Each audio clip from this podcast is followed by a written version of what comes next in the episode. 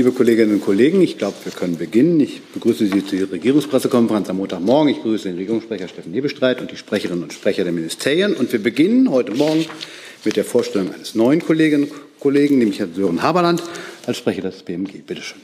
Ja, ähm, hallo erstmal. Äh, danke, dass ich hier sein darf.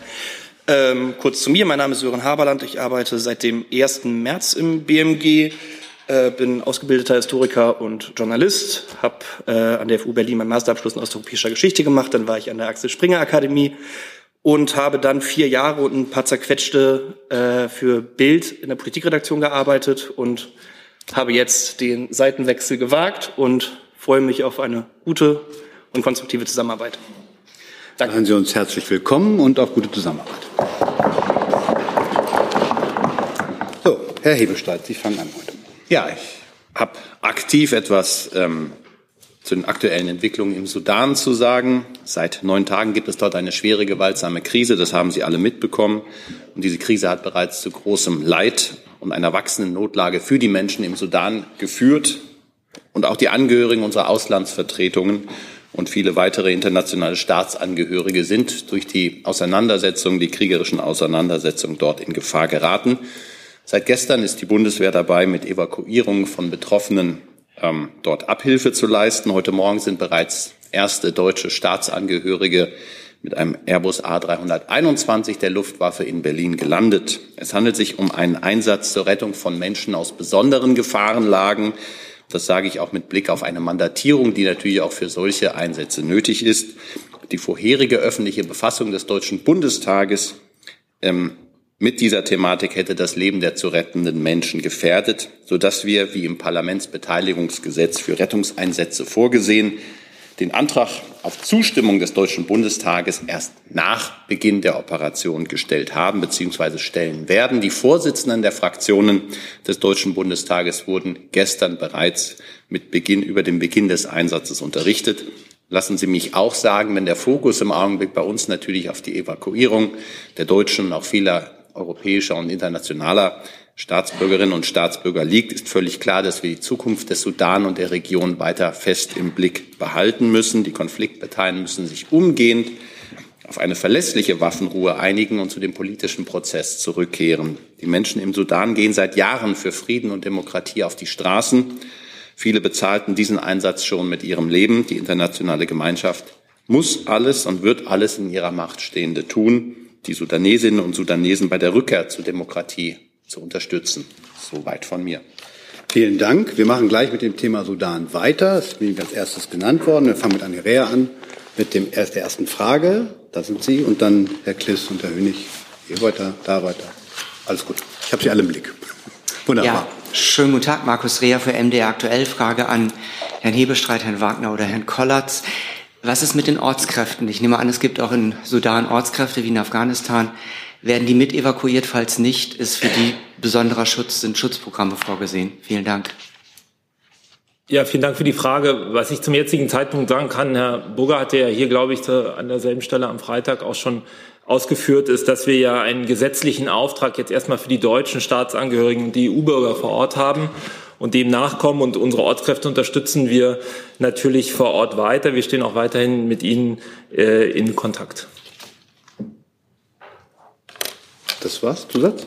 Kein Zusatz. Gut, dann ist jetzt Herr Kliss dran. Herr Kliss, wo sitzen Sie denn? Da sitzen Sie. Ähm, Herr Wagner, noch mal konkretisieren. Wie sieht denn Herr Wagner, wie sieht denn diese Unterstützung der Ortskräfte aus? Also in Kontakt, das kann ich ja verstehen, aber äh, darüber hinaus, wie sehen die Hilfen aus, das läuft ja schon seit neun Tagen. Ist da in irgendeiner Form Ihnen geholfen worden schon? Danke.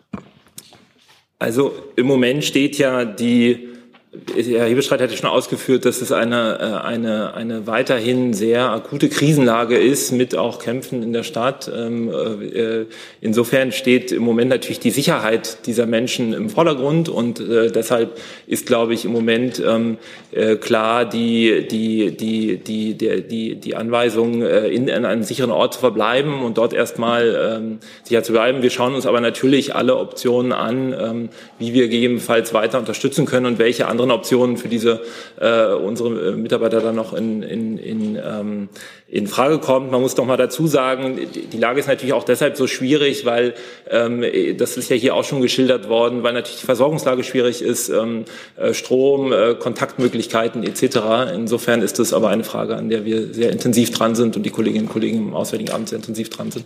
Zusatz? Um wie viele Ortskräfte handelt es sich denn? Ich kann Ihnen zum jetzigen Zeitpunkt hier keine konkrete Zahl nennen. Herr Hönig. Ist dran. Ist das das oder das? Ja, Herr Hebestreit, wann genau kommt denn der Sudan oder soll der Sudan-Antrag in den Bundestag kommen? Diese Woche noch? Also meines Wissens, meines Wissens gibt es jetzt erstmal ein Umlaufverfahren, weil der Beschluss natürlich erstmal vom Kabinett äh, beschlossen werden muss. Das wird im Laufe des heutigen Tages passieren und dann wird das schnellstmöglich dem Bundestag zugeleitet. Und eine Frage an Herrn Konrads, ähm, wie viele Deutsche sind denn jetzt noch im, Sudan, beziehungsweise sitzen deutsche Staatsangehörige irgendwo fest äh, und, und können nicht raus? Ja. ähm, wir haben ja hier schon über Zahlen derjenigen gesprochen, die wir feststellen vor Ort. Da wird auch gleich Herr Wagner noch etwas zu sagen. Ähm, ich kann nur ähm, die Nacht rekapitulieren und sagen, dass wir jetzt ähm, etwa 300 Menschen aus der großen Region von Khartoum herausbringen konnten. Das sind gut die Hälfte Deutsche ähm, und eben entsprechend die anderen kommen aus anderen Nationen, ähm, über 20 weitere Nationen, ähm, die meisten davon europäische. Ähm, das heißt auch, wenn wir alles zusammenzählen, haben wir schon einen ganz guten Anteil der Deutschen ausgeflogen, aber die Lage derjenigen, die sich registrieren lassen und melden, äh, verändert sich eben. Und da vielleicht, Herr Wagner, möchten Sie? Genau, also vielleicht nochmal generell, wir, setzen ja, wir planen natürlich diese Evakuierung heute auch noch äh, fortzusetzen. Das hängt natürlich ganz entscheidend von der Sicherheitslage vor Ort ab. Ähm, es ist so, dass wir natürlich davon ausgehen, dass noch Deutsche äh, vor Ort sind. Ähm, viele, wie viele das genau sind, kann ich Ihnen an dieser Stelle nicht beziffern, da wir auch einige nicht telefonisch erreichen im Moment. Wir wissen auch, dass einige Deutsche auf anderen Wegen äh, Khartoum schon äh, verlassen äh, konnten. Äh, es gibt eine zweistellige Zahl, die auf einem Konvoi der Vereinten Nationen Richtung äh, Port Sudan äh, unterwegs ist und wohl auch von unseren französischen Partnern sind einige Deutsche mitgenommen worden. Aber äh, die Kolleginnen und Kollegen im, im Krisenreaktionszentrum des Auswärtigen Amtes sind da jetzt natürlich mit Hochdruck dran, ähm, äh, nochmal ein klares Bild und äh, die, die, das Bild, das wir haben, weiter zu konsolidieren. Herr Jorans. Herr Wagner, ähm, da wir gerade bei den Zahlen sind, ihr, ich skuzziere ein paar ähm, vorläufige Listen von äh, Staatsbürgern, die von der Bundeswehr mitgenommen wurden. Ich weiß nicht, ob Sie dazu irgendwas sagen können. Und ähm, zweitens äh, nochmal zu den Ortskräften. Äh, Sie sagten, die sollen sich an einen sicheren Ort begeben. Ähm, stellt denn äh, das Auswärtige Amt irgendwelche sicheren Örtlichkeiten zur Verfügung, also Botschaftsgelände oder Residenzgelände? Herr Jordans, vielleicht erstmal zu Ihrer zweiten Frage, dann müsste ich Sie bitten, die ersten Teil nochmal zu wiederholen, die ich akustisch nicht verstanden habe. Also ich kann jetzt hier natürlich nicht in Details gehen, weil das natürlich eine Sicherheitsrelevanz hat. Ja, ich kann Ihnen jetzt hier schlecht ähm, äh, äh dazu Details sagen. Ich will vielleicht auch nochmal einmal weil ja sozusagen dieser Vergleich im Raum steht zu äh, äh, Afghanistan, vielleicht einmal ganz klar sagen, dass wir ja hier es schon mit einer in der Lage etwas anders gearteten Situation zu tun haben. Ja, in Afghanistan ging es ja bei den äh, Ortskräften darum, dass das Personen waren, die in, in Augen der Taliban westliche Verräter waren und ähm, auf die gezielt äh, Jagd gemacht wurde. Hier haben wir es ja mit einer äh, Situation zu tun, wo sich gerade zwei Armeen bekriegen und ähm, äh, die keinerlei Rücksicht auf nie, irgendwelche Zivilisten Nehmen, aber jetzt nicht gezielt gegen unsere Ortskräfte, Ortskräfte vorgehen. Äh, den ersten Teil Ihrer Frage müssen Sie noch mal wiederholen, den habe ich akustisch nicht verstanden. Äh, können Sie irgendwie herunterbrechen, ungefähr wie viele ausländische ähm, Staatsbürger die Bundeswehr hat mitnehmen können, Herr Kollatz oder Herr Wagner? Also Herr Kollatz hat ja schon gesagt, dass wir rund 300 Personen ausfliegen konnten und davon ungefähr die Hälfte deutscher Staatsangehöriger waren. Ähm, äh, insofern ist sozusagen die, die Mathematik, dass in dem restlichen Anteil äh, sich verteilt auf EU-Staatsangehörige und Drittstaatler, aber ich kann Ihnen jetzt hier keine genauen Zahlen nennen. Du sag mal, Kira, ganz unter uns, du bist die Jüngste hier? Ja. Warum arbeitest du hier eigentlich? Na, weil wir das beste Journalismusformat in Deutschland sind und weil hier keine Werbung läuft. Und woher kommt die Kohle für dein Gehalt? Per Banküberweisung oder PayPal von den Leuten, die uns zuschauen oder zu hören. Wie das geht? Seht ihr in der Podcast-Beschreibung. Herr Lenz. Lothar Lenz, ARD Hauptstadtstudio. Herr Kollatz, ähm, es wurde ja berichtet, dass die Zusage einer zumindest vorübergehenden Waffenruhe zwischen den beiden Konfliktparteien eine Voraussetzung war, dass der Einsatz dann so beginnen konnte, wie er begonnen hat. Können Sie das bestätigen? Und wer hat diese Zusage der beiden Konfliktparteien erwirkt? War das die deutsche Seite oder ist das im Rahmen dieser internationalen Kooperation erfolgt? Danke. Das machen wir auch wieder im Team Teach. Also von unserer Seite aus kann ich bestätigen, dass eine Beruhigung der Lage Voraussetzung war, um mit den Operationen beginnen zu können.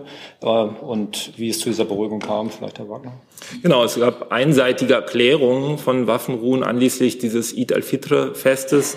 Und äh, diese waren, äh, diese war zwar brüchig ja auch über das ganze Wochenende, aber die Intensität der Kämpfe hat schon in unserer Beobachtung abgenommen. Insofern hat sich dieses Fenster für eine Evakuierung ja nicht nur für uns, sondern auch für andere Partner geöffnet. Wer hat denn diese Zusage erwirkt oder wer hat da, ist da verhandelt worden? Wie müssen wir uns das vorstellen? Also es ist ja so, dass wir seit Tagen, äh, die ganze letzte Woche über im Grunde ja seit Ausbruch der Kämpfe darauf hinwirken, zusammen mit unseren Partnern im Zusammenspiel mit den Vereinten Nationen, die da ja auch eine besondere Rolle spielen, äh, sozusagen die Botschaft an die Konfliktpartei dort zu senden, dass es einen Waffenstillstand braucht, nicht nur für die Evakuierung von äh, unseren äh, äh Leuten, sondern natürlich vor allen Dingen auch für die Zivilisten und äh, die Menschen im Sudan.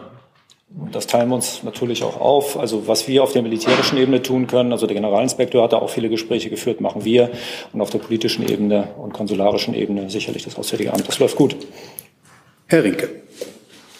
Ich hätte ganz gerne nochmal die Frage angeknüpft an sowohl an Herrn Kollatz als auch an Herrn Wagner, was andere Nationalitäten angeht. Stimmt es, dass äh, deutsche Staatsbürger zum Beispiel von amerikanischer Seite nicht mit ausgeflogen wurde, wurden? Und ähm, gibt es andere Nationalitäten, die möglicherweise deutsche Staatsangehörige mit evakuiert haben?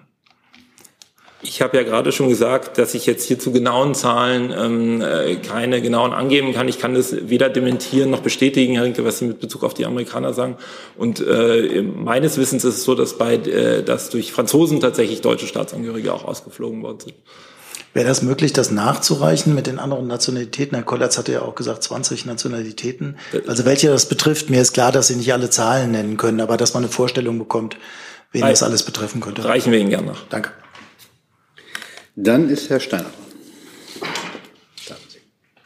Noch ein zweiter. So. Genau. Ähm, ich würde ganz gerne noch mal verstehen, um welche äh, Größenordnung von Ortskräften es eigentlich in dem Kontext auch noch geht. Wenn ich das richtig in Erinnerung habe, hatte das BMZ ja bereits vor einer Weile seine Kooperationsprojekte im Sudan eingestellt. Ähm, wie viele sind es? Grob. Auch das müsste ich Ihnen nachreichen. Ich habe ja gesagt, ich kann zum jetzigen Zeitpunkt hier zu Zahlen keine Stellen. Dann machen wir da weiter. Bitteschön. Nee, Frau Buschow noch nicht. Sie sind erst gleich dran. Erst die Kollegin. Ähm, Sie hatten ja eben gerade schon gesagt, dass sich das Zeitfenster wahrscheinlich für die Rettungsflüge möglicherweise heute schließt. Ähm, dann bleibt ja für verbliebene äh, deutsche Staatsbürger und andere eigentlich fast nur noch der Landweg. Wie ist da denn die Gefahrensituation einzuschätzen? Und ähm, da spielt ja Port Sudan eine Rolle. Ähm, da haben die Saudis ja zum Beispiel eben ähm, ihre Leute schon, schon rausgeholt? Ähm, Gibt es da Vorbereitungen, ähm, um Menschen eben vom Port Sudan abzuholen? Ich fange vielleicht mal an und vielleicht Herr Kolz dann noch ergänzen. Ähm, ich will jetzt hier nicht spekulieren, also ich will wirklich nochmal zum Ausdruck bringen, dass die Lage vor Ort sehr schwierig ist und dass es eine sehr schwierige Mission ist, in der wir uns da gerade befinden. Wie gesagt, diese Evakuierungsoperation äh, läuft ja. Insofern kann ich jetzt hier auch über kein Ende spekulieren und wann uns diese Option dann nicht mehr zur Verfügung steht.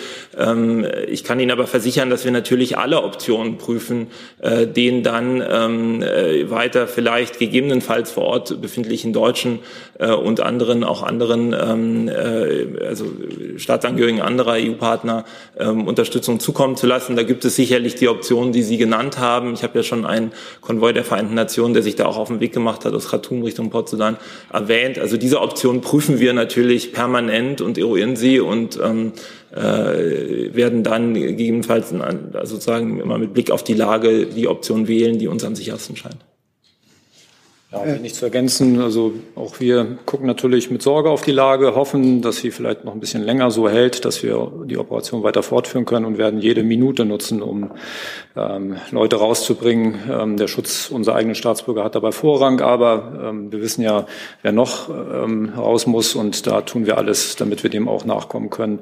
Alle Wege sind nutzbar. Ich habe ja schon gesagt, wie wir aufgestellt sind. Das ist nicht nur der Luftweg, was wir im Blick haben. Wichtig ist, dass wir es abgestimmt tun mit unseren Partnern, denn ähm, je mehr Abstimmung da ist, desto mehr ähm, Effizienz und Effektivität können wir auch bei der Rettung von Menschen an den Tag legen. Und das ist, steht im Vordergrund, äh, diese Gespräche zu führen und Abstimmungen zu treffen. Zusatz? Ähm, sind denn jetzt äh, gerade noch Maschinen wieder äh, unterwegs äh, nach Sudan oder war quasi heute, ähm, also nach den, den drei bekannten Flügen, soweit ich weiß, äh, erstmal erstmal Schluss? Wir nutzen jede Minute. Ich kann vielleicht nachliefern, wenn Sie wollen. Bitte? Zu der Frage der Ortskräfte. Es handelt sich für die äh, Lokalbeschäftigten im äh, Geschäftsbereich des Auswärtigen Amtes um eine zweistellige Zahl. Dann ist Herr Hönig.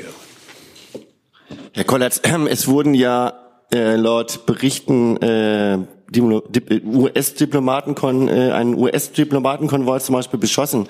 Inwiefern gab es denn jetzt bei der Rettung der deutschen Staatsangehörigen kritische Momente? Keinerlei kritische Momente nach derzeitigem Stand. Wir hoffen, dass das so bleibt und unsere Gespräche und äh, weiteren Vorbereitungen zielen auch genau darauf ab, äh, diese Lage genauso weiter zu festigen. Frau Busch. Ja, ich würde jetzt tatsächlich gerne noch mal das BMZ fragen.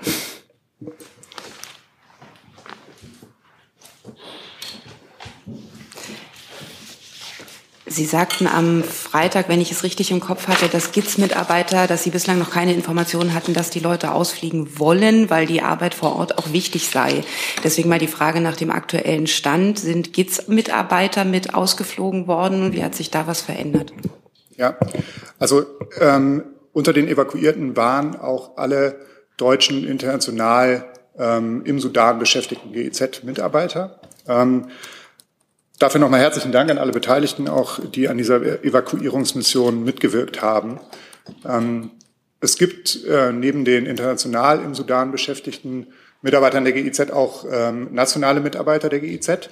Ähm, diese äh, sind weiterhin vor Ort und die GIZ mit ihrem gut eingeübten Krisenreaktionsmechanismen steht mit diesen soweit möglich auch im, im andauernden Kontakt ähm, hatte ich das akustisch richtig verstanden? Alle GIZ-Mitarbeiter ausgeflogen? Hatten Sie alle gesagt? Alle deutschen und international entsandten Mitarbeiter der GIZ, die im Sudan tätig waren, sind jetzt über die Evakuierungsbemühungen äh, außer Landes gebracht worden. Genau. Und vielleicht einfach nochmal, wenn ich darf, die Wissensfrage hinterhergeschoben zu den Ortskräften, sowohl Auswärtiges Amt als auch BMZ.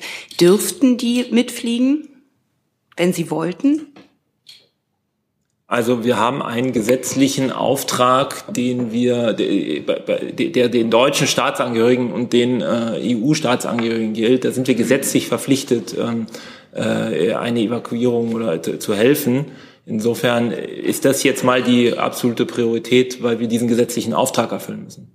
Aber die Frage zielt ja, also frage ich jetzt noch mal ganz einfach, wenn Platz im Flugzeug wäre, dürfte die Bundeswehr diese Ortskräfte mitnehmen? Die Antwort dazu müsste ich nachreichen, äh, Frau Buschau. Dann ist Herr Decker dran. Herr Kollatz, ähm, Sie haben gerade gesagt, es habe für die Bundeswehrsoldaten keinerlei kritische Momente gegeben ähm, und ähm, Sie setzen oft darauf, dass das so bleibt. Heißt das, äh, dass eine ein robusterer Einsatz damit auch ausscheidet, also damit auch definitiv ausscheidet, dass man zum Beispiel Leute aus Häusern holt, die da nicht raus können, äh, dass man auch versucht zu landen, auch wenn die Gefahr eines Beschusses größer ist. Also hängt alles, äh, hängt die Rettung auch weiterhin daran, dass es eine Feuerpause gibt. Rekapitulierend habe ich nur festgestellt, dass es bisher keine solche Bedrohungslagen gab, Beschuss oder ähnliches. Für alles Weitere sind wir auf alles Erdenkliche vorbereitet. Herr Steiner. Ja, ja genau. Äh, noch einmal ans BMZ. Ähm, dann hatte ich das falsch in Erinnerung, dass es da keine Ortskräfte mehr geben würde. Dann ähm, hätte ich doch ganz gerne auch die Anzahl der Ortskräfte, die für die GIZ dort tätig ist. Ja, gern. Also an nationalen Mitarbeitenden im Sudan der GIZ ähm, waren jetzt 103 Personen beschäftigt. Herr Jessen. Da sind Sie. Ja, ähm, eine Frage an Herrn Kollatz. Äh, waren Spezialkräfte an Bord äh, der deutschen Flugzeuge? Die Amerikaner haben Navy SEALs eingesetzt. Zum Evakuierungskontingent gehören sowohl Spezialisierte als auch Spezialkräfte. Dann eine Frage vermutlich an Herrn Wagner. Ähm, der größte Konvoi bislang äh, war auf dem Landweg einer von den Vereinten Nationen. Äh, es gibt Berichte, dass einzelne Busse, die dafür vorgesehen waren, ähm, nicht mitfuhren, weil in einem Fall von einer Botschaft die UN überboten worden war. Die haben sozusagen sich da einen LKW rausgekauft. Äh, andererseits, ja, haben Sie Kenntnis davon? Äh, betrifft das in irgendeiner Weise westliche Botschaften, mit denen wir oder Sie in Kontakt stehen? Ich kann jetzt natürlich nur für uns erstmal sprechen. Ich habe davon keine Kenntnis. Könnten Sie, äh, falls es da internen Austausch einen Sachstand gibt, das bitte nachliefern? Falls wir da was nachzureichen haben, würde ich Ihnen das nachreichen. Ja. Gibt es weitere Fragen zur Evakuierungsoperation? Dann fangen wir mit Herrn Decker an.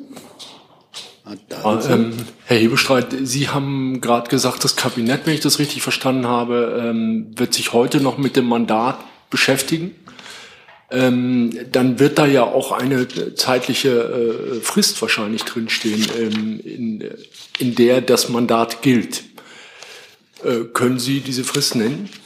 Ich habe das, den Mandatstext hier nicht vorliegen. Das wird heute im Umlaufbeschluss äh, ergehen. Ich weiß nicht, ob es schon ergangen ist oder in den nächsten, ich vermute mal in den nächsten ein, zwei Stunden dürfte es dann drin sein. Und da wird es auch einen Zeitraum geben. Wohin man das macht, ist klugerweise so, dass man es nicht tagesscharf äh, macht, sondern einen gewissen Spielraum lässt. Im Augenblick, das hat Herr Kollatz ja auch gesagt, setzen wir diese Evakuierungs- ähm, Mission fort. Aber das muss man natürlich auch immer wieder sowohl was die Gegebenheiten vor Ort angeht, als auch die Frage der Nachfrage äh, nach solchen Evakuierungsleistungen dann entscheiden. Ich kann unmittelbar für eine ersten Frage nachreichen. Dank an die Kollegin, die da äh, mitschaut. Also wir haben keine Busse angemietet. Herr Jung. Ähm, waren dann deutsche Staatsbürger Teil des UN-Konvois? Ich meine, dass ich vorhin ja schon gesagt habe, dass unserer Kenntnis nach tatsächlich ein, äh, einige deutsche Staatsangehörige auf diesem UN-Konvoi auch sind, ja. Und sind äh, deutsch-sudanesische Doppelstaatler noch im Land? Also davon würde ich jetzt mal ausgehen. Ähm, für uns sind ja Doppelstaatler immer vor allen Dingen erstmal deutsche Staatsangehörige. Ja. Insofern, wenn ich Ihnen vorhin gesagt habe, dass wir davon ausgehen, dass sich nach wie vor Deutsche vor Ort aufhalten, gilt es natürlich für diese Gruppe auch. Eine Ergänzung von Herrn Karl dazu? Genau, nur eine ganz kurze Ergänzung, weil Sie ja nach dem UN-Konvoi fragten. Es waren ja auch deutsche Polizeibeamtinnen und Polizeibeamte im Sudan in einer internationalen UN-Mission und äh, die waren meines Wissens Teil der Evakuierung durch die UN. Sind die auch selbst schon evakuiert oder helfen die weiter? Das ist erstmal alles, was ich Ihnen dazu sagen kann. Ich kann aber noch ergänzen, dass auch die Bundespolizei mit spezialisierten Einsatzkräften an dem Evakuierungseinsatz beteiligt ist. Herr Hönig. Ja, ähm, also, da sind Sie. Herr Konrads, nochmal äh, die Frage, weil Sie ja vorhin gesagt haben, es sind auch Spezialkräfte mit dabei. Also man kann davon ausgehen, dass deutsche Staatsangehörige im Sudan festsitzen und nicht raus können und die möglicherweise von den Spezialkräften auf irgendeine Art und Weise dann aus dem Land gebracht werden. Sie können ausgehen, wovon Sie möchten. Ich kann Ihnen hier keine Details bestätigen oder dementieren. Aber, aber sitzen, sitzen deutsche Staatsangehörige in Sudan fest und kommen nicht zum Flughafen? Ein Kommentar. Also ich kann vielleicht nochmal, ich wiederhole nochmal das, was wir hier gesagt haben. Äh, wir gehen davon aus, dass weiterhin deutsche Staatsangehörige vor Ort sind. Wir probieren alles da eine Kontakt herzustellen, ein konkretes Lagebild zu bekommen. Und deshalb, weil ja die Sicherheit der Deutschen für uns oberste Priorität ist, schauen wir uns da, äh, schauen wir uns da die Optionen an, wie man diese Menschen äh, rausbringen kann. Aber jetzt Spekulationen über konkrete Einsatzszenarien ähm, können wir hier natürlich nicht anstellen. Herr Stein. Äh, ja, wenn ich das richtig in Erinnerung habe, war es früher so, dass Evakuierungsmissionen hinterher bei Privatpersonen zumindest dann auch kostenanteilig umgelegt wurden auf diejenigen. Äh, ich wollte nur fragen, ob das noch der aktuelle Sachstand ist oder ob es dort Änderungen gab und ob es Privatpersonen unter den Evakuierten gab. Äh, meiner Kenntnis nicht, nein. Müsste ich nochmal konkret nachreichen, einfach weil ich Ihnen jetzt keine falsche Formulierung geben will, aber ich reiche gerne nach. Gibt es weitere Fragen zum Thema Sudan? Das sehe ich erstmal nicht. Dann kommen wir zu einem weiteren Thema, nämlich LNG auf Rügen. Herr Kliss hat mir das Thema angemeldet. Bitte schön. An das BMWK die Frage, die erste, bis wann muss über einen Standort entschieden sein, damit das Terminal in oder auf Rügen noch vor der Heizperiode an den Start gehen kann? Ähm, ich kann hier jetzt keine, keine Frist nennen. Die Prüfungen sind noch nicht abgeschlossen. Ähm, klar ist, dass wir einen Standort auch an der Ostsee und in den ostdeutschen Bundesland ähm, möchten und für sinnvoll und notwendig erachten. Aber ich kann jetzt hier keinen Zeitrahmen nennen. Wir sind in intensiven Gesprächen weiterhin. Ein Zusatz. Der Kanzler hat ja bei seinem Besuch am Donnerstag betont, dass das Terminal wichtig für die Versorgung auch von Ostdeutschland ist. Was würde denn eine Verzögerung bei dem Bau dieses Terminals auf oder vor Rügen für die Versorgung von Ostdeutschland zu Beginn der Heizperiode bedeuten? Ich kann jetzt nicht über eventuelle Konsequenzen ähm, spekulieren. Wir wollen gerne, dass dort auch ein Terminal entsteht und gebaut wird. Weiterhin ist es ja so, dass dann auch natürlich auch Ostdeutschland versorgt würde über die ähm, westdeutschen LNG-Terminals. Es geht auch nicht nur um Ostdeutschland, sondern auch um die Versorgung ähm, osteuropäischer anderer Staaten, also Nachbarstaaten, ähm, für die auch ein Terminal an der ostdeutschen Küste wichtig wäre. Aber über ja, Konsequenzen kann ich jetzt hier nicht spekulieren. Herr Rinke dazu? Frau Einhorn, äh, nochmal nachgefragt, äh, diese Diskussionsveranstaltung, an der sowohl der Vizekanzler als auch der Kanzler teilgenommen haben, haben die neues Nachdenken ausgelöst? Äh, können Sie das vielleicht sagen? Also, dass man jetzt aufgrund dieser Diskussion, die man hatte, neu prüft oder hat sich eigentlich durch diese Diskussion nichts geändert bei Ihnen? Sie meinen jetzt Nachdenken auf unserer Seite oder ja, auf? auf Ihrer Seite. Ja, wir denken ja kontinuierlich über alle Optionen nach und sind dazu im Austausch. Genau, aber ich wollte wissen, ob sich durch diese Veranstaltung was verändert hat. Also, ob Sie da Argumente gehört haben, die Sie, keine Ahnung, vorher nicht gehört haben, die den Herrn Habeck überzeugt haben, dass man jetzt die Pläne doch modifiziert. Also ich selbst war ja nicht, nicht vor Ort, ich habe nichts gehört. Ähm, das war auch eine interne Veranstaltung. Aber es ging ja darum, sich eben auszutauschen, nochmal beide, beiden Seiten die Möglichkeit zu geben, die Argumente darzulegen. Und was unsere Argumente sind und ähm, was wir für notwendig erachten, habe ich ja gerade dargelegt. Und das halten wir nach wie vor für notwendig und wollen das natürlich im Austausch mit den ähm, Kommunen und den Menschen vor Ort so umsetzen, dass möglichst an der ostdeutschen Küste auch ein LNG-Terminal entsteht. Herr Kliss nochmal. Wenn ich mich richtig erinnere, steht im LNG-Beschleunigungsgesetz nationale Versorgung. Sie haben jetzt gerade gesagt, dass Osteuropa auch wichtig ist. Ähm, sind Sie sicher, dass das dann rechtssicher ist, wenn Sie auf Rügen einen Terminal bauen, der auch für Osteuropa ähm, Lieferkapazitäten hat? Oder muss dann das LNG-Gesetz geändert werden? Also alle LNG-Terminals ähm, denken wir immer auch europäisch. Das haben wir auch von Anfang an gesagt, auch in der Diskussion um die Kapazitäten ist es immer so, dass wir in der europäischen Dimension denken, allein schon deshalb, weil wir im vergangenen Winter und davor auch über europäische Kapazitäten mit beliefert wurden, weil es ja da in Deutschland noch keine LNG-Terminals gab. Insofern ähm, muss da gesetzlich nichts geändert werden, sondern das ist einfach die europäische Solidarität, die wir auch weiterleben wollen. Gibt es weitere Fragen zum Thema LNG? Fangen wir mal mit Herrn Hönig an und dann Herrn Frau Einhorn, ähm, welche Erwartungen hat denn das BMWK jetzt an die Landesregierung in Mecklenburg-Vorpommern? Weil ein LNG-Standort, zum Beispiel in Bukran, müsste ja auch von den Behörden vor Ort genehmigt werden. Das stimmt. Also unsere Erwartung ist einfach, dass, dass wir dort weiter gut im Austausch sind, dass alle Optionen geprüft werden, wir uns austauschen und das gemeinsame Ziel haben, ähm, diese wichtige Infrastruktur für Deutschland und eben auch für Europa voranzutreiben und umzusetzen. Bis wann soll denn eine Standortentscheidung äh, getroffen werden? So schnell wie möglich. Herr Jung. Ich meine, die, die Menschen vor Ort auf Rügen gehen steil wegen, wegen diesen Terminals. Äh, war ja Esselin im Gespräch, jetzt Mukran. Äh, was können die Kommunen konkret tun, damit das, also haben, haben die Kommunen Einfluss darauf, dass das alles nicht passiert? Also können die das aktiv verhindern? Das müssen Sie vor Ort bitte nachfragen. Also es ist ja klar, wir sind ja, ja, im Austausch mit den Kommunen vor Ort und mit der Landesregierung. Aber letztlich klar muss das auch ähm, vor Ort genehmigt und ermöglicht werden. Deshalb besteht ja dieser Austausch. Gut, wenn die Kommunen und die äh, Landes- äh, oder die Landräte und so weiter, wenn das alles abgelehnt wird, äh, dann kommt so ein Terminal nicht. Also ohne Zustimmung der kommunalen Behörden, ohne die Zustimmung vielleicht sogar der, der Bevölkerung, kann ein Terminal nicht errichtet werden, korrekt? Also ich kann Ihnen jetzt nichts genau sagen, wie es vor Ort mit den Genehmigungen abläuft. Das sind Genehmigungen, die vor Ort geschehen. Da müssen Sie dann im Zweifel mal bei der Landesregierung nachfragen, wie das dort geregelt ist. Aber ich kann vielleicht ergänzen, dass es natürlich ein Verwaltungsakt ist, der eine solche Genehmigung darstellen würde. Und wenn ich mich als Kommune oder als Landrat oder als, als Landkreis dagegen wenden möchte, ist der Rechtsweg natürlich offen. Das ist in einer solchen Frage auch so.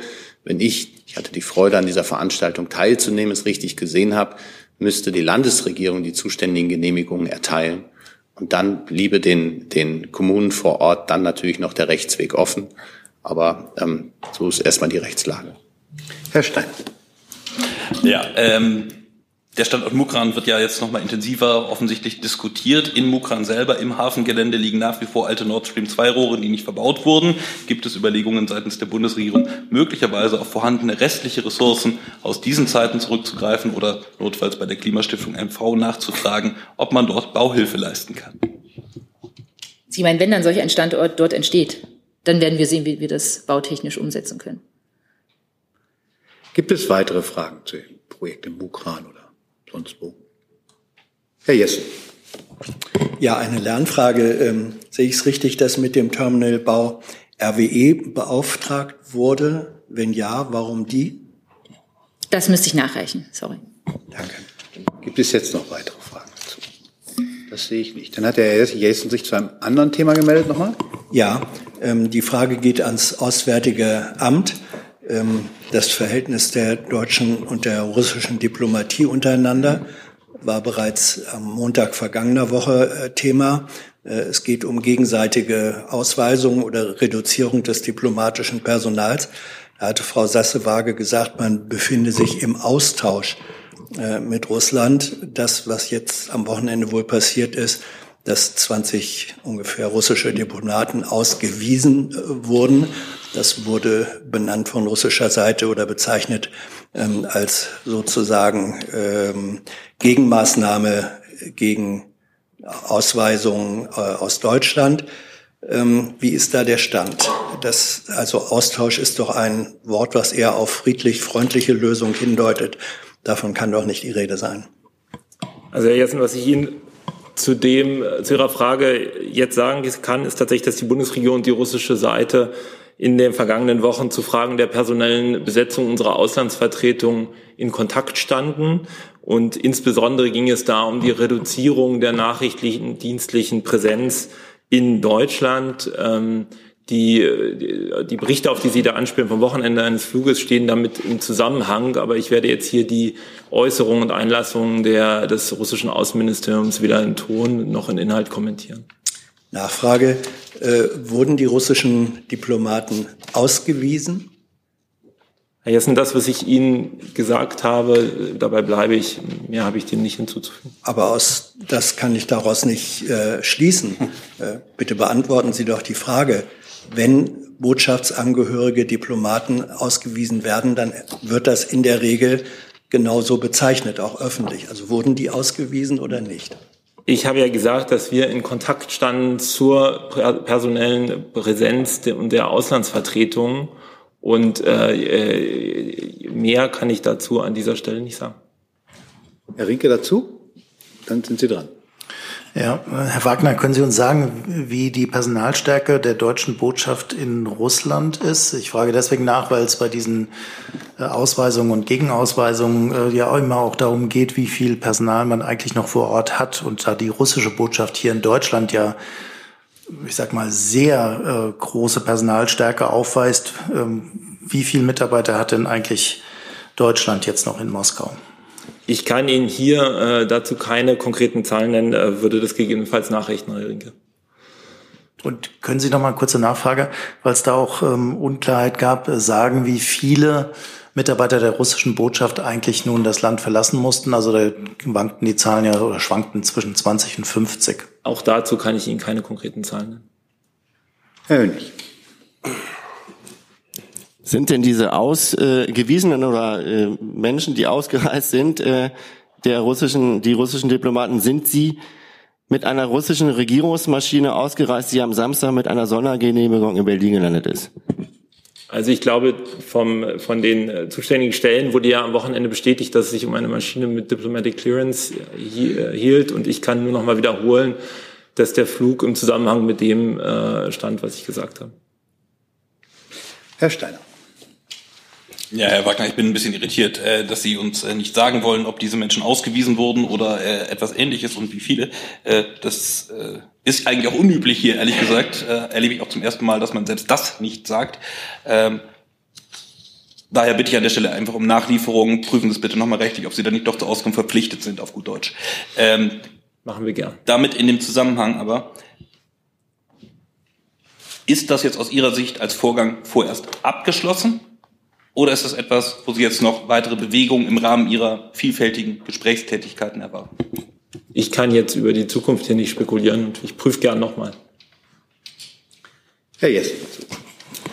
Wenn wir dann schon dabei sind, Zahlen zu konkretisieren. Ich glaube, im April letzten Jahres wurden 40 deutsche Diplomaten ausgewiesen. Äh, können Sie uns einen Überblick, vielleicht dann auch gern nachliefern, wie die personelle Besetzung der deutschen Botschaft in Moskau oder anderer diplomatischer Vertretungen sich im Laufe der letzten zwei Jahre verändert hat. Ich schaue gern, was wir da nachreichen können. Das war ja auch die Stoßrichtung der Frage von Herrn Rinke. Ich kann Ihnen nur noch mal versichern, dass die konsularische Betreuung deutscher Staatsangehöriger in Russland davon nicht betroffen ist. Nachfrage, aber ich glaube, diese die 40 vor einem Jahr haben ungefähr ein Drittel des damaligen Personalbestandes ausgemacht.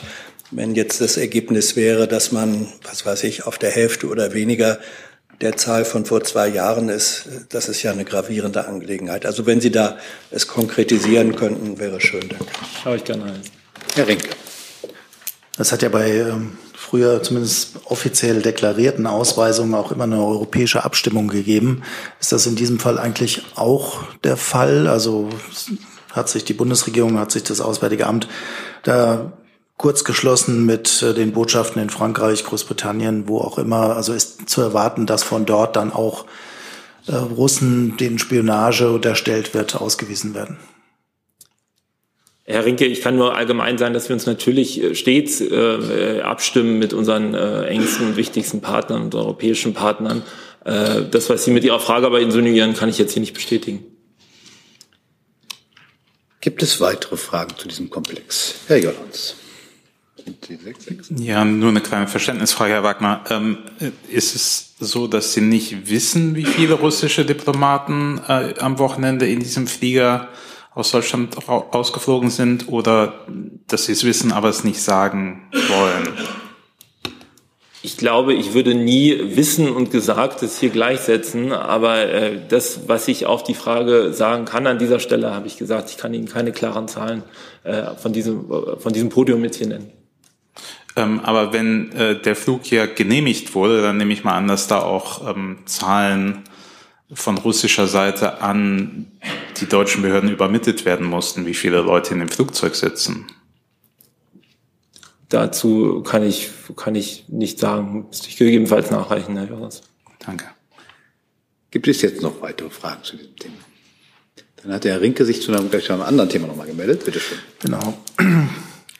Geht aber auch an Herrn Wagner. Es geht um das Thema China, die Äußerung des chinesischen Botschafters in, in Paris über die Unabhängigkeit und Souveränität äh, der Nachfolgestaaten der Sowjetunion. Ich hätte ganz gerne gewusst, ob ich von Ihnen eine Einschätzung bekommen kann, äh, wie die Bundesregierung diese Äußerung sieht. Hm, vielen Dank für die Frage, Herr Rinke. Also wir haben die Äußerung des chinesischen Botschafters da im französischen Fernsehen mit großer Verwundnis, äh, äh, mit großer Verwunderung äh, zur Kenntnis genommen, ähm, zumal die Äußerungen nicht im Einklang stehen mit der uns bisher bekannten chinesischen Position. Für uns ist ganz klar unsere Position und auch die des Völkerrechts ist ja sehr klar, die Russische Föderation und die anderen Staaten, die aus der Auflösung der Sowjetunion hervorgegangen äh, sind, haben einander als souveräne Staaten in ihren bestehenden Grenzen anerkannt und die Souveränität und territoriale Integrität dieser Staaten ist unverletzlich. Ähm, es gibt ja schon Forderungen aus dem parlamentarischen Raum, unter anderem vom Ausschussvorsitzenden für Auswärtige Angelegenheiten hier im Bundestag, dass dieser Botschafter aus Frankreich ausgewiesen werden sollte. Unterstützt die Bundesregierung das und gab es auch hier Kontakte zur chinesischen Botschaft, um Klarheit über die chinesische Position zu bekommen? Also der hohe Vertreter der Europäischen Union für Außen- und Sicherheitspolitik, äh, Josep Borrell, Borrell hat sich ja gestern auch meines Wissens auf Twitter eingelassen und die Äußerungen als unakzeptabel äh, tituliert. Ich würde mal es für uns so formulieren, dass wir natürlich erwarten, dass äh, China seine Position unmissverständlich äh, erläutert. Ja. Und Ausweisungen? Das ist ja keine Forderung, die sich jetzt hier an uns äh, richtet. Äh, wie Sie ja richtig gesagt haben, geht es ja um den chinesischen Botschafter in Paris. Herr Jess. Der chinesische Botschafter hat äh, die Feststellung oder Behauptung mangelnder oder eingeschränkter Souveränität damit begründet, dass er sagte, es gebe keine völkerrechtlich gültigen Verträge, die diese Souveränität, die äh, postsowjetische, wenn man so will, anerkennen würde. Sie haben jetzt eben gesagt, ähm, die seien aber anerkannt. Ähm, gibt es also aus Ihrer Sicht völkerrechtlich gültige Verträge, die die vollständige Souveränität der ehemals äh, sowjetischen Republiken als eigenständige völkerrechtliche Subjekte bestätigen und anerkennen. Herr Jessen, es ist unsere und die auch äh, die Position der EU-Partner, dass dem so ist in Bezug auf die Ukraine. Ja, zum Beispiel hat die russische Föderation ja zusammen mit anderen Staaten im Memorandum von Budapest nochmal eine besondere Verpflichtungserklärung abgegeben, den Gebietsbestand und die Grenzen dieses Nachbarlands zu respektieren. Und äh, das ist ein, ich muss jetzt als Laie äh, naiv fragen, das ist ein Völkerrecht, das Memorandum von Budapest ist ein völkerrechtlich verbindlicher Vertrag. Das war jetzt sozusagen eine pädagogische Zusatzinformation. Ich hatte davor ja schon gesagt, dass diese Staaten sich nach dem Zerfall der Sowjetunion gegenseitig anerkannt haben und das ist natürlich ein völkerrechtlich bindender Vorgang.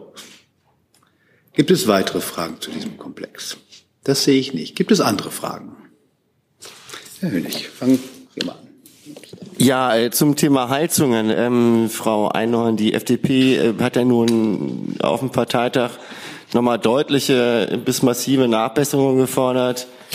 Inwieweit ist denn der äh, Bundesminister bereit, an zentralen Stellen jetzt nachzubessern? Ja, also ähm, der Gesetzentwurf des GIG wurde ja ähm, letzten Mittwoch vom Kabinett einstimmig beschlossen, von allen Ressorts einstimmig beschlossen und befindet sich jetzt im parlamentarischen Verfahren. Insofern ist es nicht an uns, dort nachzubessern. Herr Rinke dazu? Ja, selbe Frage an Herrn Hebestreit. Ähm, da es ja auch so eine Art Gesamtverantwortung äh, der Bundesregierung gibt, Gesetze dann auch durchzubringen. Also befürchten Sie, befürchtet der Kanzler eine erhebliche Verzögerung äh, durch diese Positionierung der FDP und ist überhaupt ausreichend Geld da, um die nun angedachte Förderung wirklich bezahlen zu können? Also da die Förderung Teil des ähm, Gesetzesbeschlusses, den das Kabinett vergangenen Mittwoch einstimmig getroffen hat, war, gehe ich davon aus, dass das nötige Geld auch vorhanden bzw. vorgehalten wird. Ansonsten gilt das, was immer gilt. Der Bundeskanzler hat das unlängst mit den Worten Verweis auf das sogenannte Strucksche Gesetz äh, beantwortet. Kein Gesetz verlässt den Bundestag so, wie es hineingekommen ist. Trotzdem ist es auch das übliche Verfahren. Das ist eine parlamentarische Demokratie und Gesetzentwürfe werden dort miteinander diskutiert und dann mit sicherlich der Mehrheit der die Koalition tragenden Parteien und Fraktionen und womöglich noch anderer Fraktionen verabschiedet werden.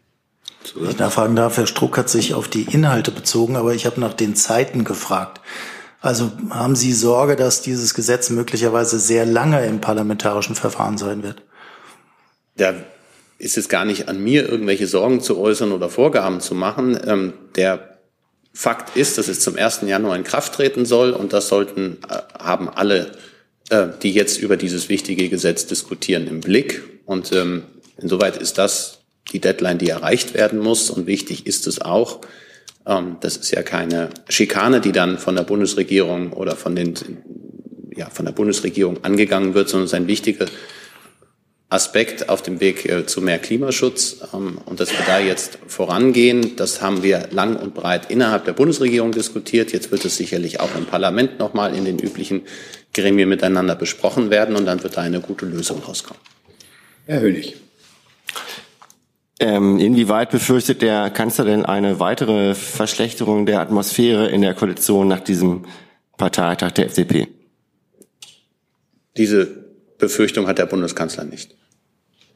Herr Jessen dazu?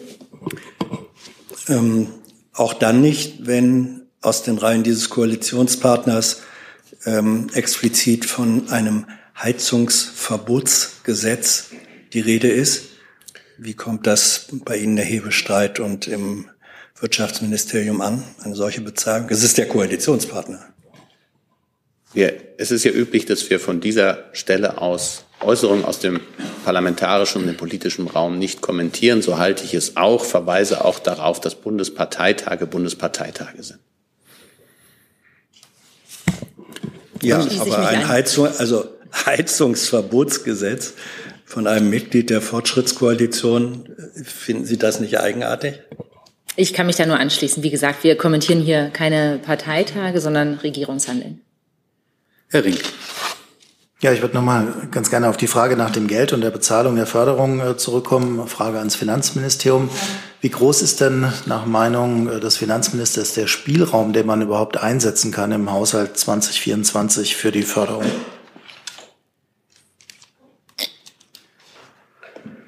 Da es sich hier um ein äh, Gesetzgebungsvorhaben der Zuständigkeit des äh, BMWK äh, handelt ähm, und es hier das Ressortprinzip gilt, äh, würde ich tatsächlich an die Kollegin äh, äh, grundsätzlich verweisen. Außerdem, äh, wie die Kollegen schon sagten, läuft ja das parlamentarische Verfahren noch. Deshalb möchte ich mich zu Zahlen hier äh, noch nicht äußern.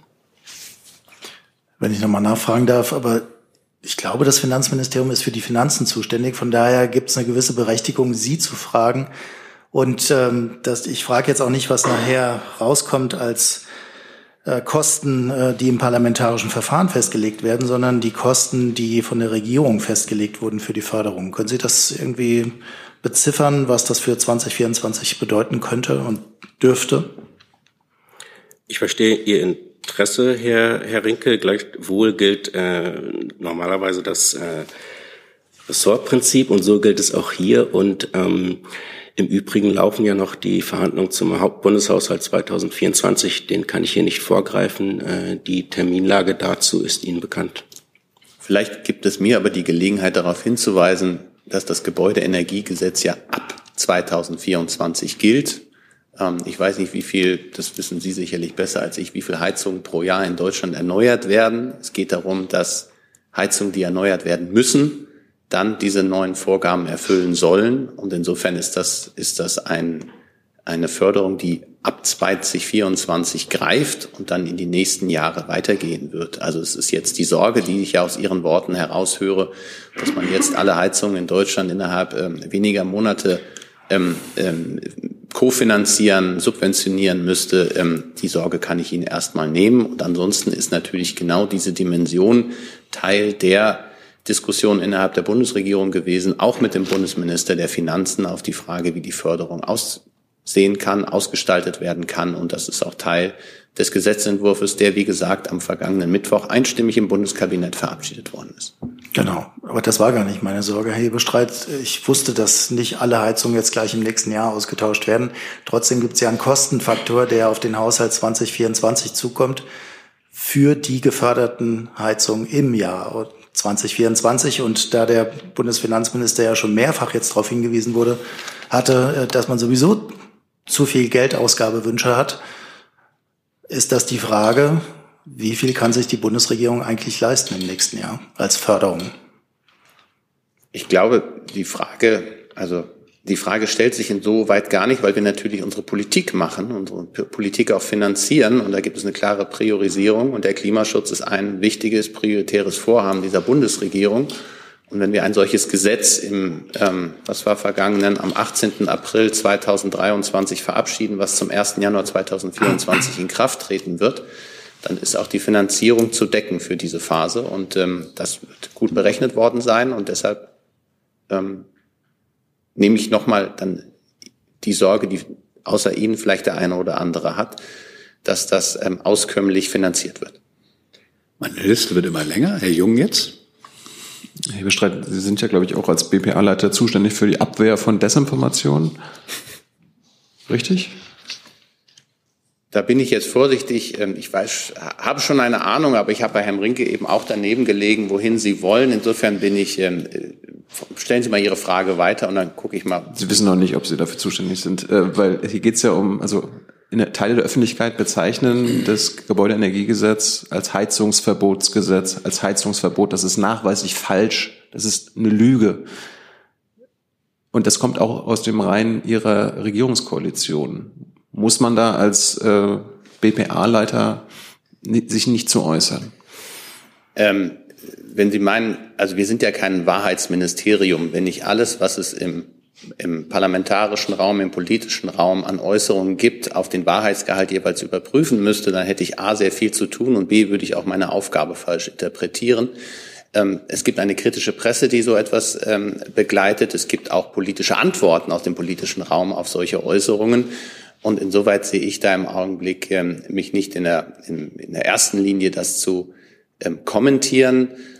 richtig ist das, was wir machen, ist kein Heizungsverbotgesetz, sondern es geht darum, dass wir die Modernisierung der deutschen Wärmegewinnung ähm, vorantreiben, dass wir den Klimaschutz vorantreiben und dass wir auch dafür sorgen, dass diejenigen, die eine Heizung haben, die sehr alt ist und ähm, jetzt also sie austauschen müssen, davor bewahren, dass sie in den kommenden Jahren ähm, mit immer weiter wachsenden Kosten zu kämpfen haben einerseits und dass sie ab 2045 mit Blick auf die Klimaneutralität eine weitere Herausforderung ansonsten zu gewärtigen haben. Herr Hönig. Ja, nochmal noch mal zu der Förderung, weil das ist ja schon ein zentraler Punkt bei der ganzen Geschichte. Insofern nochmal die Frage ans BMF. Ich habe das bisher so verstanden, dass ähm, das Geld für die Förderung aus dem Klima- und Transformationsfonds kommen soll.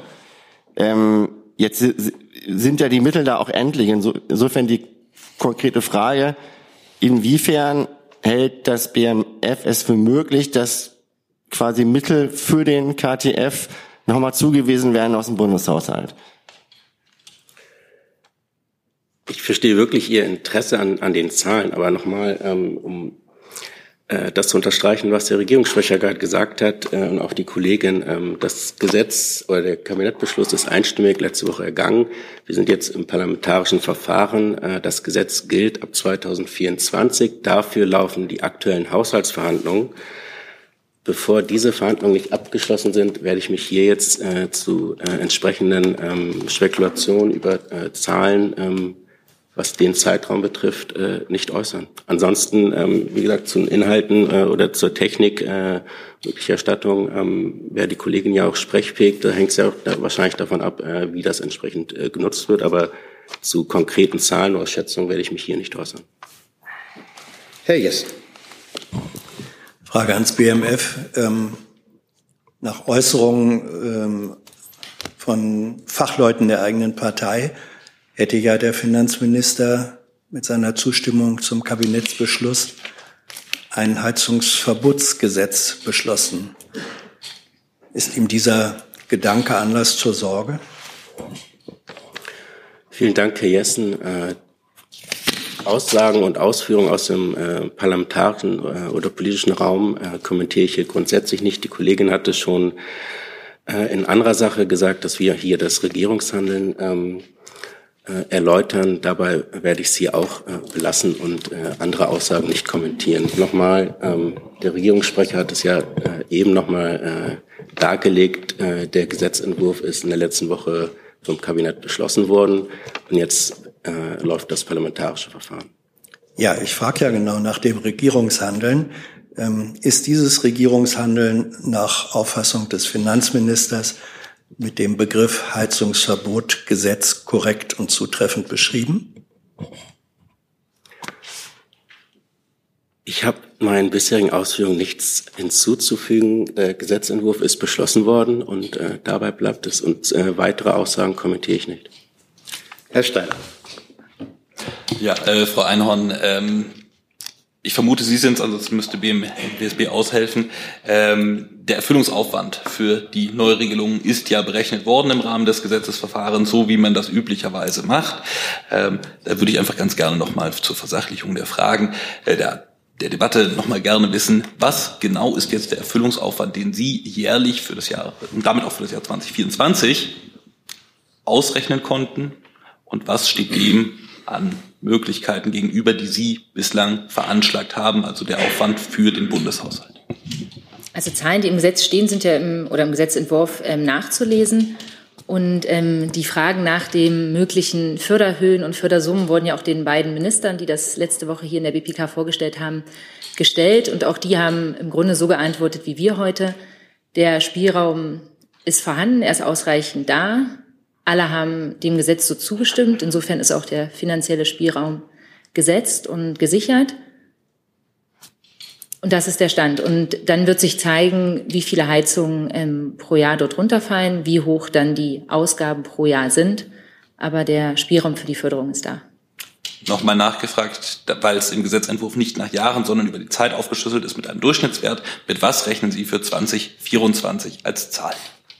Also ich werde jetzt hier keine neuen Berechnungen anstellen und keine neuen Zahlen verkünden, auch wenn Sie das gerade echauffiert da waren. Ich erwarte nur die vorhandenen Berechnungen, weil Sie hatten, die müssen Sie ja haben, weil sonst wären Sie ja nicht auf diese Durchschnittssumme über die kommenden Jahre gekommen. Also die müssen ja bei Ihnen im Haus vorliegen. Wie gesagt, ich habe dazu jetzt alles gesagt, was wir sagen können. Die Zahlen, die man vorhalten muss, sind im Gesetz dargelegt. Und ähm, ansonsten haben wir jetzt, was die Förderung betrifft, uns alle drei geäußert, alle drei sehr ähnlich und das ist der Stand. Herr Kliss. Einfach eine Verständnisfrage zu dem ähm, KTF. Der finanziert sich, steht auf der Seite des Bundesfinanzministeriums, aus eigenen Einnahmen in Höhe von rund 19,5 Milliarden Euro im Jahr 23. Äh, was sind das für eigene Einnahmen? Emissionshandel. Das müssten äh, Zuweisungen sein. Das würde ich aber Ihnen, bevor ich, ähm, wie Herr Wagner es eine andere Sache eben sagte, ähm, nochmal kurz äh, Rücksprache halten. Kann ich Ihnen vielleicht dann nochmal ähm, die konkrete Formulierung dann nach, äh, nachreichen hier. Gibt es weitere Fragen zu dem Komplex? Sehe ich nicht. Dann gibt es erstmal eine Nachlieferung des Auswärtigen Amtes zum Thema, Sudan. Ja, Sie hatten, Herr Steiner, glaube ich, war es, hatte mich nach den Kostenübernahmen gefragt. Also es ist ja so, dass da im Gesetz äh, tatsächlich gesetzliche Vorgaben gibt, wie Sie auch schon erwähnt haben. Aber das Konsulargesetz eröffnet natürlich auch Spielräume. Und gerade wenn Menschen bei so akuten Krisensituationen gerettet werden, äh, gibt es da Möglichkeiten, dass auf Kostenübernahmen verzichtet wird. Ich kann einfach jetzt zum jetzigen Zeitpunkt nichts Förmliches hier verkünden. Äh, Im Moment gilt die Priorität einfach dem laufenden Einsatz. Dann machen wir mit einem neuen Thema weiter, Herr Hönig.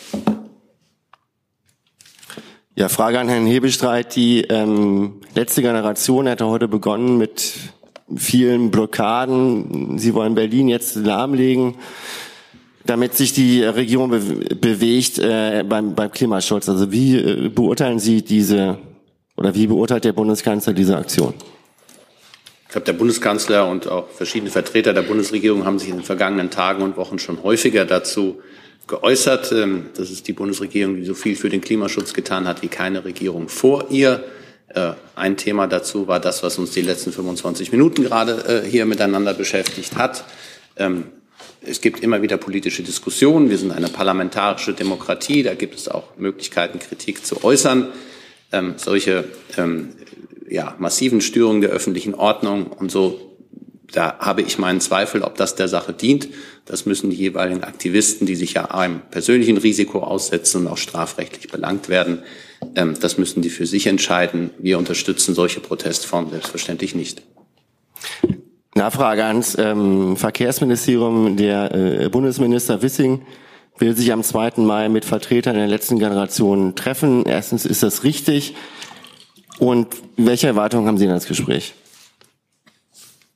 Ja, das ist nach wie vor richtig. Der Minister hat sich in der Vergangenheit auch mehrfach öffentlich geäußert, was er von den rechtswidrigen Blockaden und Nötigungsversuchen der letzten Generation hält. Er hat die letzte Generation aufgerufen, sich mit den Argumenten auseinanderzusetzen. Daraufhin hat es eine Gesprächsanfrage gegeben, der der Minister entsprochen hat. Am 2. Mai findet das Gespräch statt. Sie können davon ausgehen, dass Herr Wissing auf die Verhältnismäßigkeit solcher Aktionen hinweisen wird in dem Gespräch und das er deutlich machen wird. Gibt es weitere Fragen zu den Straßenblockaden? Herr Jordans. Äh, kurze Sachfrage, Herr Hebestreit. Ist es richtig, dass sich ähm, äh, der Kanzler mal mit der letzten Generation, wenn auch informell getroffen hat? Er hat sich sogar formell mit ihnen getroffen. Allerdings war er da meines Wissens noch nicht gewählter Kanzler. Das war im November 2021 im Nachgang zu einem Hungerstreik von ähm, Aktivisten der letzten Generation im etwa um den Termin der Bundestagswahl seiner Zeit. Und da hat er sich in einer öffentlichen Veranstaltung mit denen unterhalten. Und gibt es da irgendwelche ähm, Pläne oder Überlegungen, dass sich der Kanzler jetzt als Kanzler mit Vertretern der letzten Generation trifft? Oder Anfragen? Da liegen mir zum, also Anfragen ähm, wüsste ich jetzt nicht, gibt es bestimmt, aber da liegen mir keinerlei Terminpläne vor. Ähm, und man muss ja auch immer wieder sagen, ähm, solche Gesprächstermine machen ja dann vor allem Sinn, wenn man sich miteinander austauschen möchte und nicht, wenn es darum geht, maximale Forderungen durchzusetzen. Gibt es weitere Fragen zu dem Komplex? Dann haben wir noch eine Nachreichung des BMWK. Ich jetzt? Ja. Achso, Ja, Sie. der Kollege dann auch, genau. Dankeschön. Ähm, Herr Jessen, Sie hatten gefragt nach ähm, RWE im Zusammenhang mit den LNG-Terminals. Also auch das ist eine Frage, zu der wir im Austausch sind mit der Landesregierung. Herr Jessen? Ähm, da, Im Austausch ist es, ist es nicht richtig, dass RWE schon beauftragt wurde mit dem Ausbau? Also wie gesagt, das ist das, was ich jetzt sagen kann. Wenn wir da noch mal weiter was nachreichen können, dann tue ich das. Aber das ist das, was die Kollegin, die sich damit auskennt, ähm, mir jetzt zugesendet hat. Gut, also dann bitte ich um Nachreichung, eine Antwort auf die Frage, ähm, trifft es zu, dass RWE mit dem Austausch beauftragt wurde? Ausbau man- Äh, pardon, Wie auch immer, Ausbau. genau, Ja, ja. ja. Austausch war nicht irre. Ähm, äh, ja, nein, das muss Mhm. ich ja so beantworten lassen. Ähm, und wenn es so ist, warum hat RWE den äh, Auftrag erhalten? Das wären die konkreten Fragen. So, dann ist Herr Jung mit einem neuen Thema dran. Ich, äh, ich versuche es mal bei Hebestreit, weil der Kanzler ja so eine Leseratte ist. Ähm, hat der Kanzler schon das Buch äh, von Herrn Stokrath-Barre auf dem Tisch über den Springer-Konzern? Hat er es schon gelesen? Also stand gestern Abend nein. Dass es auf dem Tisch hat oder dass es gelesen hat? Beides. Oder weder noch so rum. Weitere Fragen dazu? Nicht. Dann Herr Rinke. Das könnte ich sagen, eine Frage ans Verkehrsministerium, weil Herr Wissing auch eine Leseratte ist. Hat er schon die Vorschläge der Monopolkommission äh, zur Bahnentflechtung gelesen? Und können Sie sagen, ob äh, er darauf eingehen will? Also die Mol Monopolkommission fordert ja eine Zerschlagung der Bahn, Trennung von Netz und Betrieb. Ist das ein Weg, den ähm, das Verkehrsministerium mitgehen würde? Ja, wir haben die Vorschläge natürlich wahrgenommen. Ähm, lassen Sie mich allgemein sagen, es ist ein vordringliches Ziel dieser Regierung, äh, die Schiene zu stärken und die Bahn wieder zu einem zuverlässigen Verkehrsträger zu machen, der den Ansprüchen unserer Gesellschaft gerecht wird. Ähm, wir haben ja kurz nach Legislaturbeginn ein Konzept vorgelegt, das aus drei Säulen besteht. Äh, einmal die Generalsanierung des Schienennetzes, die im nächsten Jahr beginnt mit dem Ausbau und Erneuerung zentraler Strecken zu Hochleistungskorridoren. Äh, zweitens, und da kommt jetzt die Infrastruktursparte ins, äh, ja, ins Feld, ähm, die Bündelung der Aktivitäten im Infrastrukturbereich in einer gemeinwohlorientierten Infrastruktursparte, in der DB Netz, DB Station und Service zusammengeführt werden. Ähm, wir wollen hier eine deutlich verbesserte Steuerung durch den Bund. Und drittens eine entsprechende finanzielle äh, Ausstattung äh, der Deutschen Bahn. Insofern ist hier äh, im Infrastrukturbereich etwas in Bewegung. Es laufen derzeit umfangreiche rechtliche Prüfungen und wir sind zuversichtlich, dass äh, mit Beginn nächsten Jahres diese gemeinwohlorientierte Infrastruktursparte in Betrieb gehen kann. Aber wenn ich nochmal nachfragen darf, also ich verstehe das mit der Zusammenfassung, aber ist auch eine der Optionen, dass man das von der Deutschen Bahn komplett abtrennt, als eigenes Unternehmen führt? So wie ich das jetzt beschrieben habe, dem kann ich jetzt nichts weiter hinzufügen. Herr Steiner dazu? Hat sich erledigt. Gibt es weitere Fragen zu dem Komplex? Hey Leute, politischer Journalismus muss nicht kommerziell oder öffentlich-rechtlich sein. Podcasts müssen nicht durch grässliche Werbung finanziert sein. Jung Naiv ist der beste Beweis dafür. Damit das so bleibt, unterstützt uns einfach finanziell. Danke vorab und jetzt geht's weiter. Gibt es andere Fragen? Herr Hönig hat eine andere Frage.